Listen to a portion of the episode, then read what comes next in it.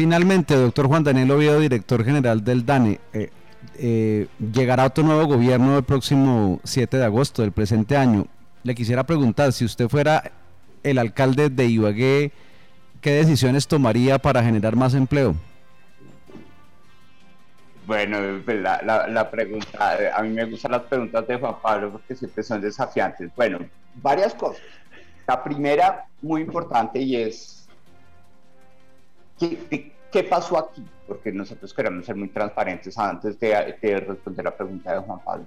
Pasó que desafortunadamente el DANE durante aproximadamente 15 años nunca actualizó el marco de esa encuesta de hogares, ¿sí?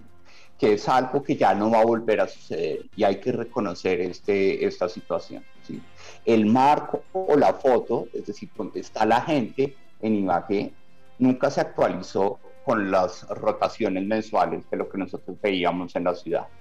Por eso, el cambio de concentración espacial de la población juega un rol muy importante porque Ibagué tuvo un desarrollo urbanístico muy fuerte en los últimos 15 años, que es lo que nos está reconociendo esta encuesta. Por eso lo que dice Eduardo es muy valioso.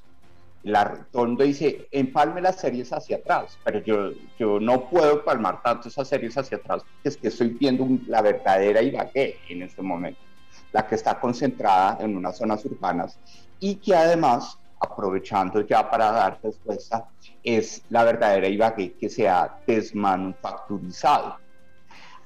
Todavía en la composición de la población ocupada que inferíamos a partir de la GIH 2005, por ejemplo, en relación con el empleo manufacturero, veíamos un peso cercano al 12%, es decir, 12 de cada 100 personas ocupadas en empleos manufactureros. Ahora estamos viendo solamente nueve personas ocupadas en ese sector.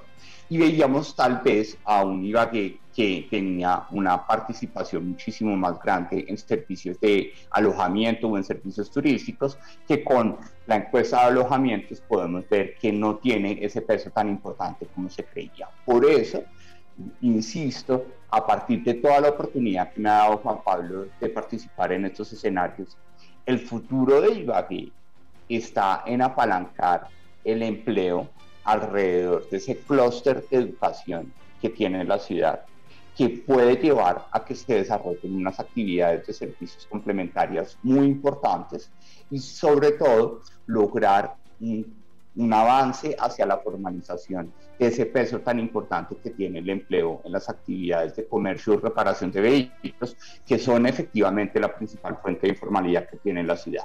Muchas gracias.